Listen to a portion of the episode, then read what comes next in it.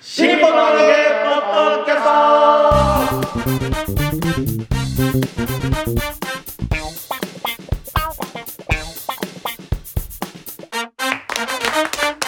はい、どうも皆様、こんにちは。新日本の揚げ、ポッドキャストの時間がやってまいりました。霊霊者マルコでございます。広瀬和夫プロデュースの会を、えー宣伝したりなんかしてる会で、 ポッドキャストでございますけども。やるんです ね、今年もやね。ります。えー、夏に、しがらきさんゲストでやりますんでね。えー、続報をお楽しみにということでございますが、まずは私が霊霊者マルコ、そして、どうい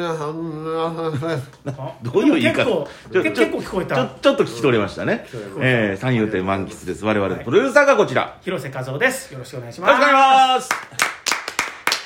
い、まあ、前回ね、新年一発目で私の抱負をね、命を大事にという、えーのを申し上げましたけども、えま、満喫師匠なんかどうですか、こ今年の抱負。満喫しよ僕はやっぱり、うん、もやもやしてますよねう。なんです。何がイメージがぼやっとしてるまあ、自分がどうしたいのかわからない。もやもやっとして。兵庫の兵庫のみたいな同じじゃねえか同じじゃねえかよ丸ちゃんとだから僕はやっぱりこう今年は一応新しいまたふざけ口にお、来た。なったま新しいに日暮里感があちょっとあ、今年オープン。そうですねはいオープンおっていうかまああのこれからこれから工事に入るところなので場所はどこなんですか。場所は、まあ、日暮里界隈ですあーでちょっとまだできるの、ま、待って発表しようかなと思ってるなるのほどで、ね。ははいい、わかりました。まだ発表できてないんですけどえ小白さんどうしますえ、出てる。か、はい、今電話立川こしらから着信が、はいちょっと着信あり。妖怪かもし留守番電話わ なんで、なんでこっちからかけると繋がんないんだろかんないねれない。なんかね、うんまあ、いいですよ。はい日暮里感ができるう。と。まあ、うそうでますねくいけば年内オープンとかも、年内はいけると思いますおお年内もちろんいけるしえっ、と、えー2月工事開始で3月4月ぐらいにはいけないかしらみたいな感じですかね、うん。うんだからゴールデンウィーク前にはできるんじゃないか会場の大きさっていうのはどれぐら い大きさはえっ、と35席前より剣も道。前よりもちょっと大きい感じですか。いやほぼ同じぐらいだと思いますなはるほいど。まあいや場所ね あの出来上がってみないとその雰囲気とかもちょっとわからないですじゃあね、こけら落とし公演が楽しみですね。そうですねはいそうですね5月ぐらいできればいいかなっていうゴールデンウィークとか間に合うといいですね。そうですねゴールデンウィーク前にできればいいなと思ってますけどうん観光客もね、どんどん来てもらって。そう日暮里館自体がねなんはかいできたと思ったらコロナになっちゃって、はいねなんかちょっそうとです前回のねねうんその後、まあごちゃごちゃもありましたから、はいなんかこう、はい装いも新たにっていうとこそろうでそねうそうごちゃごちゃありましたね2019年の4月にはい前回の場所がオープンしてはいで12月にコロナが来てうんえ19年のもう3月ぐらいから来てませんでしたっけえーっと19年いやいや、 18やっぱり19年の、はいだから暮れですね2020年にプリ,、はいプリンセスダイヤああモンド20年かあれは20年のね、1月ですよねそうでその前に、まはあい、暮れの段階で一応コロナっていうのが、まあ、中国でそういうことになってるとはい、はいはいはいこっち来ないといいねみたいな感じで、はいだけど SARS の時みたいな感じで割と他人事だった他人事だったんですね、うんでボラ熱とかねそういうのの時と同じまあ大変なことになってるねあっちではって感じだったのが、ねダイヤモンド瞬く間にねそう1月そうですね1月にそうなって2020年のねはいそっかそっかそれでそうなって2月にあのオリンピックどうするの的な話も出てきてはいそれでそれとともにいや頑張るみたいな2月末にちょっとでももうオリンピックはできないかもってなってた時にドドドッと緊急事態な感じになってって、はいで学校が休みになったりしてはでついに4月に緊急事態宣言いですよですよねね、でゴールデンウィークは丸ごとだったんですもんねそうそう2月の下旬からホール落語中止を始めたんですよそうです確ねか2月の末にはうんやるところとやらないところがあったんだけどまずその公共施設を使ったところがうんやめるようになってで3月ぐらいはまだね結構強気なところはやってたり、うんまあギリギリですよね3月の頭にはでももう大体やめる雰囲気になってましたよね、そうですね、ださもうそうそれに乗り飲みこ完全に飲み込まれる感じだったんで、うんオープンして1年経たずですもんね立たず、ねでやりたいことはほぼできてない状態で 閉館しましたねしかも ね、ほらあのニポリカンのサイズってのが、はいこうねこうギュッと密集してみるタイプだ そかうですら、ね半分とか言われたら、はいちょっとできないですよね。だから一応その公演自体はねこのあのなんていうんだっけこうシートああービニールシートみたいなビニールシートっていうかまあそのねアクリル板アかクリル板はいアクリル板を使って公演自体は続けられたは続けられたんですけど、はい楽屋を密にすることもできないし、うんでお客様はもちろん密にすることはできないしというので結局だってお客さん呼べなかったらそれなりのものをね出ていただくことに方にっていうこともできなくなってしまうので、うんまあ、何にもこう呼べないで竹谷さんと2人だけでそう過酷 過酷な回しが始まったわけですよあ、とか誰も読めなくて あーね。誰も呼べないから鳥と中入りを交互にやる というそうそすうかごい当大変だ当初はもっとゲストたくさん入れる予定だったんですねゲストに来ていただいたりとかねでそのやっぱりいいろんなやりたいことがあったんで、はいそれを実現したいと思ってたんですけどなかなかそれができなかったのでそれをやっぱりこの一個一個形にしていいければなっていう気持ちですね今年はああなんかそうねですね世の中本当にようやく動き始めたかなっていう感じはしますもんねそうですねそうですねあの音楽ライブでもね声出し OK みたいのがポツポツと出始めたりしてますからああそうですね年末ぐらいからねあのワールドカップ見てたんですけど、海外の人たち全然マスクとかしてないですえね全然してないですよねあねあそうですね全然してないからかからないのかっていうとそうではないっていうところがミソなんですよねああそこですよねそうあの本当あ本の当に某番組でスポーツのはい特集やった時にあのアメリカにいる上原元巨人の、はい元大リーグの、はいがあの「こっちでは誰もマスクしてないですね」っつってで司会の方が「あということはアメリカではもうコロナは収まってる感じですか?」って言ったら「いや増えてますね」って いうああなるほどねやっぱ増えるんだよなはいとは思ってまあまあそうですよねそうですねうん、うん理屈ですよねマスクにどどれだけの効果があるかということよりもその線引きの上にマスクがあるっていうそうそう意味ですからねそれはねだからそのマスクもねだから最近もこの間美容室で週刊誌読んでたら、はいあのマスクをしている弊害もあるっていうね、うんやっぱりそれは自分の吐いた息をまた吸うことになるので、うんはいそれは実際体には良くないああそうですかことがあるとなるほどね二酸化炭素を吸うと一応ねそれ多くなるでしょうねとは思うんですけど僕もねだから喘息もあるのでなるべくマスクはしなくていい時はあの一人でいる時とかねうん外してるんですだからデスクにいる時とかも誰とも話をしない時はこう外しててだけど誰か来たらワッとするみたいなうんだからこれだやっぱそうだだからあの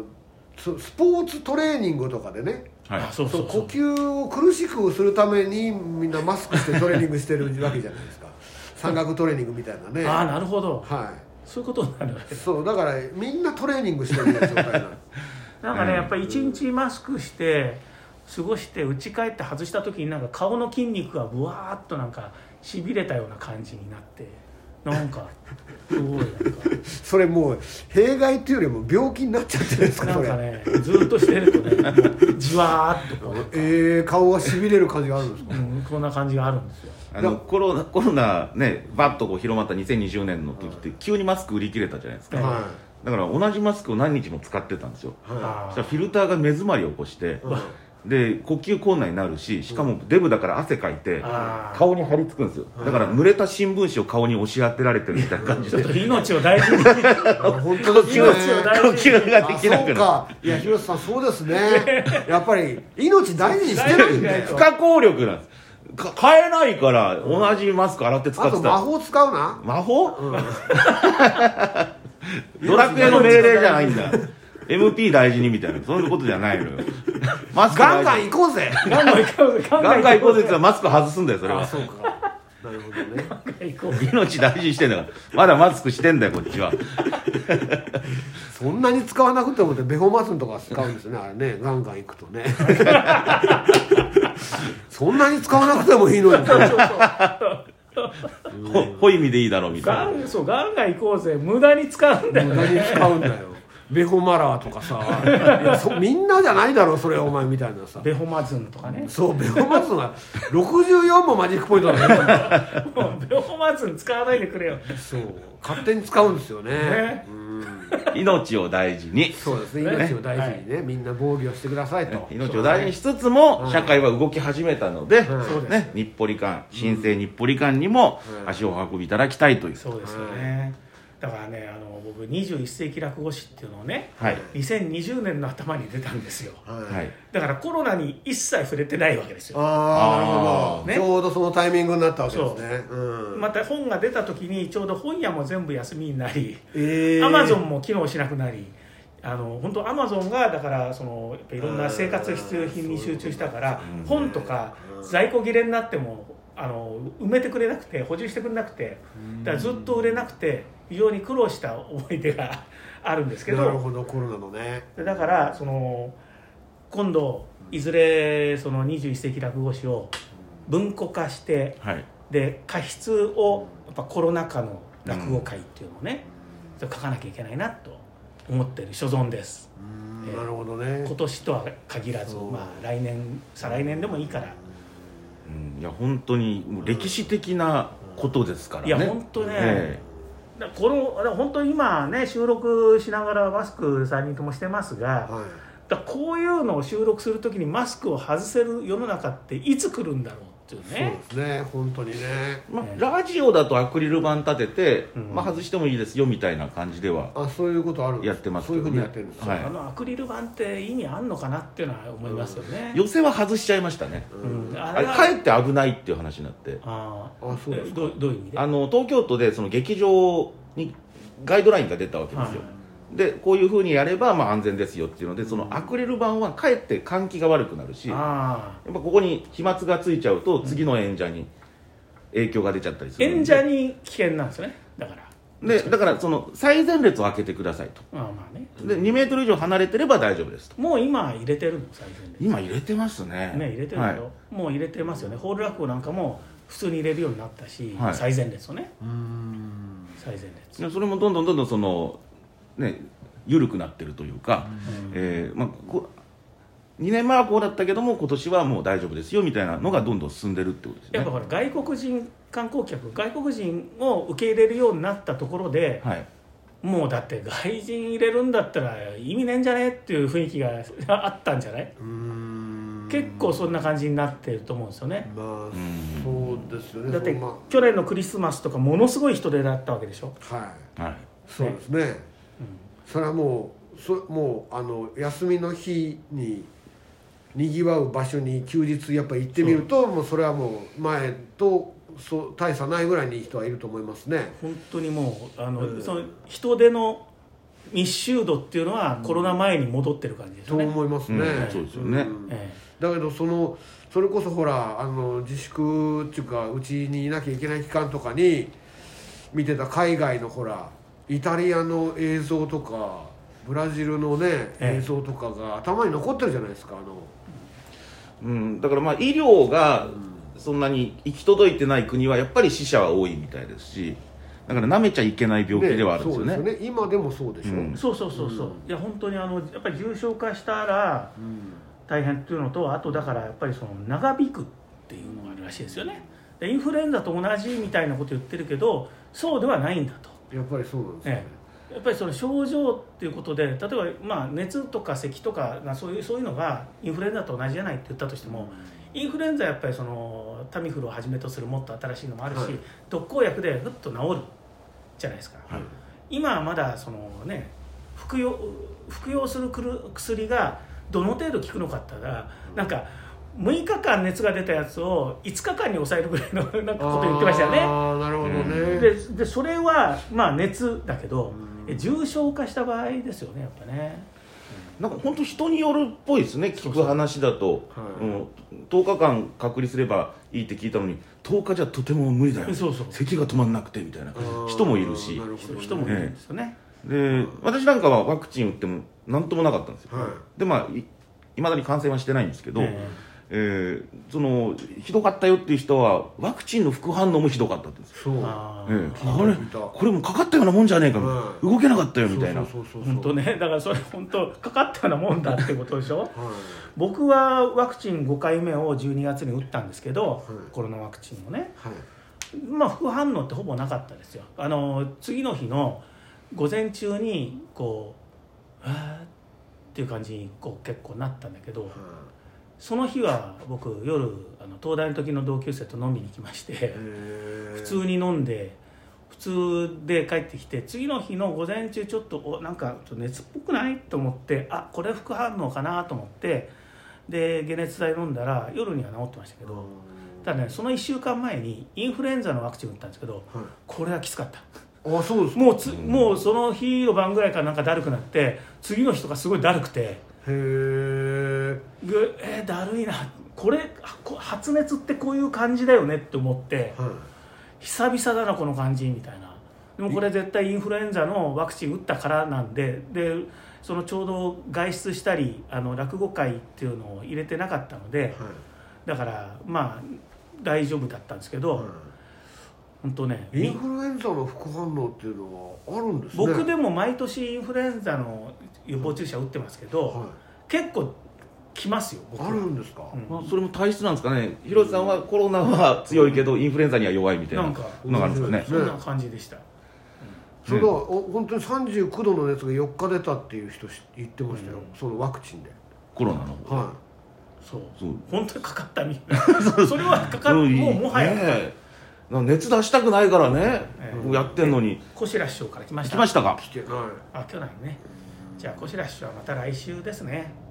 また来週また来週い えずっと電話待ちしてですかこれー電話を一応待ってはいるんですけど35分にかかってきて以来だからね35分って言われ ても今が何分なのか分かんないです そういうことです皆さんもだいぶね35分 からお待ちだと思いますはいいやいやいや聞いてる人はね自由な時間に聞けるんですよあ自由な時間ねえ自由な時間に聞ける45分かいや関係ない関係ない関係ないんでねはいまあでもとにかくそのコロナがね収まってくれればはいね何よりですそうけでどすよもね日暮里もちろ館日暮里館がオープンする頃までにどの程度ね、収まってるかですよねでもなんか、だから結局あのい今、まあ、年末とかもねあのクリスマスの頃とかってやっぱりものすごい増えたじゃないですか感染者が、はい東京とか特にんはいそれは収まってる状態じゃないんだけど収まってるかのごとく行動しながらマスクだけはしてるって感じだったじゃないですかそうですねなんかこの感じがずっと続くのかなと思ってちょっとまあこうなんか鬱陶しいなってあいーうまあかげんなりするというかね、うんやっぱりね、はいだからうん行動自体はうんまあまあやっていいけど増えてるよとはいうんごまかしごまかしってやつですねでうんじゃあまた6回目のワクチンを打つのかうん7回目打つのかっていうねうんあの結局免疫力の差によって違うわけじゃないですかそうですねねでその免疫力が強ければうんだからやっぱ免疫力がもともと弱い人があの重症化するじゃあその免疫力を高めるためにワクチンを打つうんでもそのワクチンを打った時に免疫力が弱いからすごい副反応が来るみたいな、うんまあ咳が出て止まらないとかそういうことはワクチンの場合はないわけですからねあのそうですね熱があってうんだるいっていうことだか確らかにねだからまあうんどっちがって言ったらそれはワクチンねね苦労を取るっていう選択肢はもちろんあるとは思うんですけど、ワクチンはねやうっんぱ打った方がいいと僕はね思ってるんで、まあこれからもねあの新宿区から、僕の住んでいる新宿区から来たらその都度行きますけど、まあそれは選択することは選択されるでしょうかねでデ皆さんがねータ的うんには世界的に見てもう3回目の接種をしない方があのむしろ減ってるっていうデータがもうないわけではないらしいんですよねああでそうもそれは因果関係わかんないんで、うんそれは必ずしもそれはね他の要因があるから感染者が増えるとかどうとかって、これはもう難しいことですよねだって科学のことで科学的エビデンスにそ沿ったとしてもそのエビデンス自体の出どころをそうまでたどることはできないじゃん僕らはそうなんですよねこのエビデンスがありますって言われてもやっぱりそれがどこから出てるのかっていうことまでは探れないってことはつまりね科学的でない発言と差がどこにあるのかって言われるとなかなかそこも難しくなってくるというかね、だから例えば中国が、あのコロナで死んだ人はゼロって言ってるはいでもそれはあのコロナにかかってる時期にたまたま死んだけどそれはもともと持ってる疾患のある人だからっていうカウントを仕方してるらしくてなるほど、でもそそれを言ったら、ねたまたまコロナにかかってた時に死んだっていうはそういうでも解釈を実際してるんい、でなするよほど、ね。日本は逆じゃないですか、ええなんかそのがんとかで亡くなった人もその死んだ時に検査したら、えーコロナだったから、陽性だったからこれはコロナの死者にカウントしてるっていうそういう報道もありましたよねなるほあーどね。なるほどねだからあのか数でも数じゃないだから結局その、えっと、どれぐらい蔓延してるかっていうことでその危険度ということでは数って一つの指標になるけど、まあ、結局その自分がかかるかかからないか、ね、100か0かなんですよね自分にとっては結局。だからまあなくなりはしないと思うんであとは世の中の空気なんですよねそうそうだから今まあ多少イベント復活してきてますけども、でまあ日暮里館じゃあやります来てくださいで今避難する空気みたいなのなくなってると思うんですよね、はいえあいいじゃないですかってねあ やることをねええ非難する別にもうどんどんやってくださいよってみんな思うと思うんですよただで客足がそうどうなんですかなえーだから我々のその仕事の一つの指標としてあの個人のお関亭さんがやってあたあ小規模な落語会ほうほまあ、それが地方とかにも結構あったりしたんですけども、う主それ戦場ですねそれね そういうのがホールに出れない人は。こう出れないで出てますたまにはえどこにたま たまには今パッと出てこない ですけどファイファイ出てますえーっと北沢タウンホールとか出てました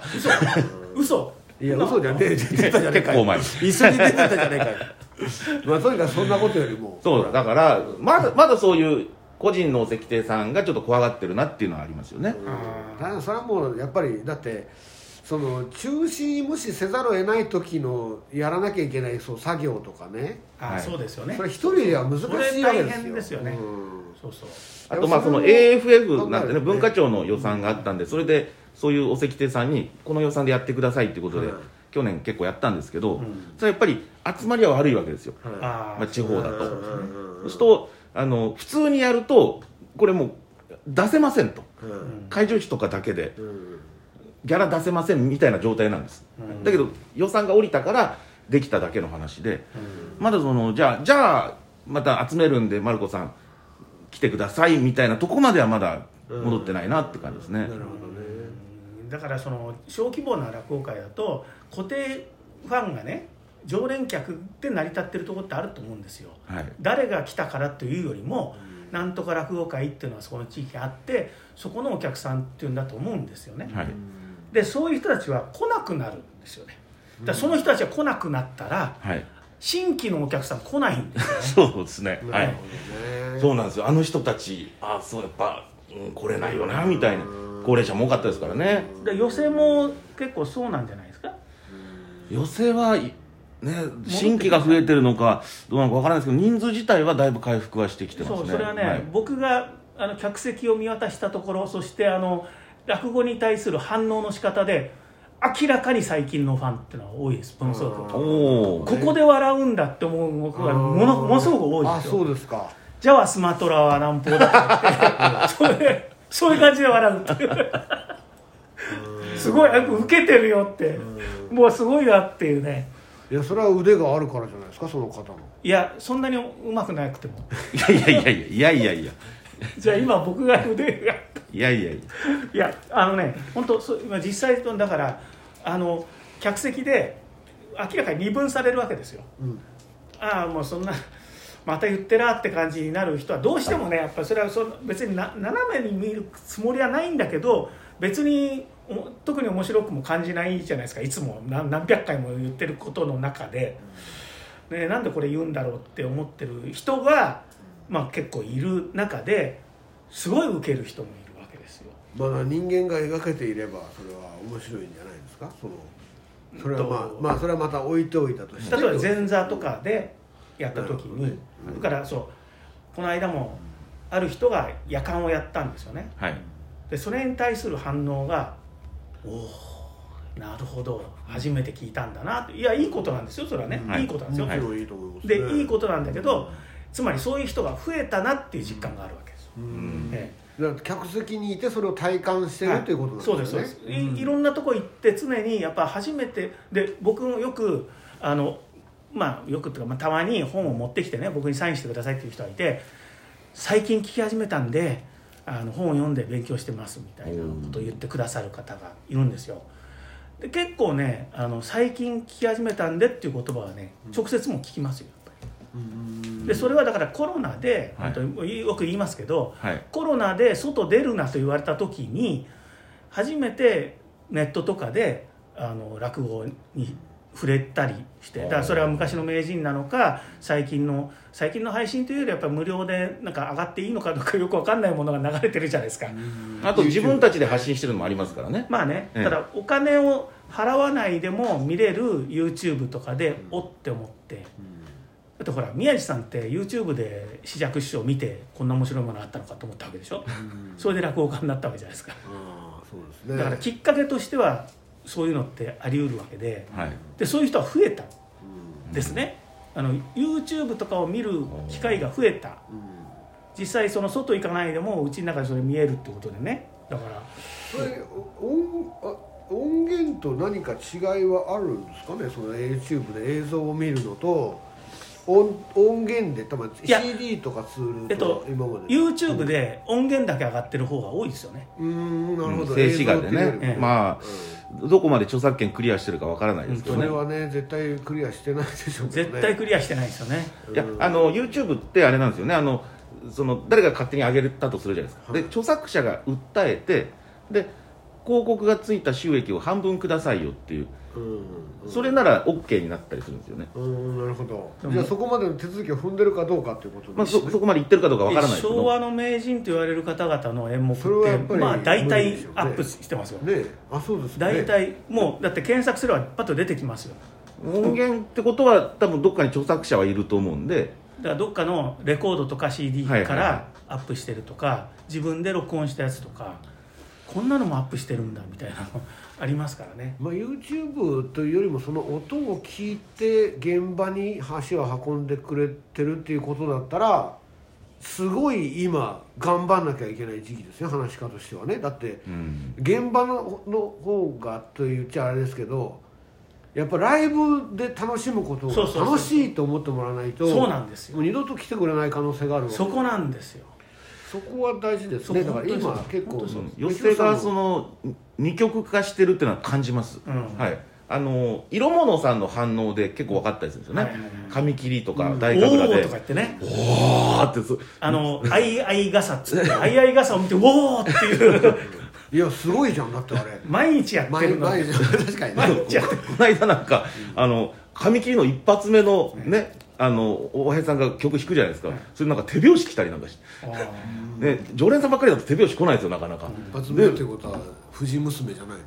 えー、まあ八楽君だったんでねあーそうかえまた違うー、かあものしれない文金高島ですかあーねえー、そしたらブワーってあ今日はそういうお客さんなのかと思って、えー、講座上がったら前の方は常連さんばっかりあ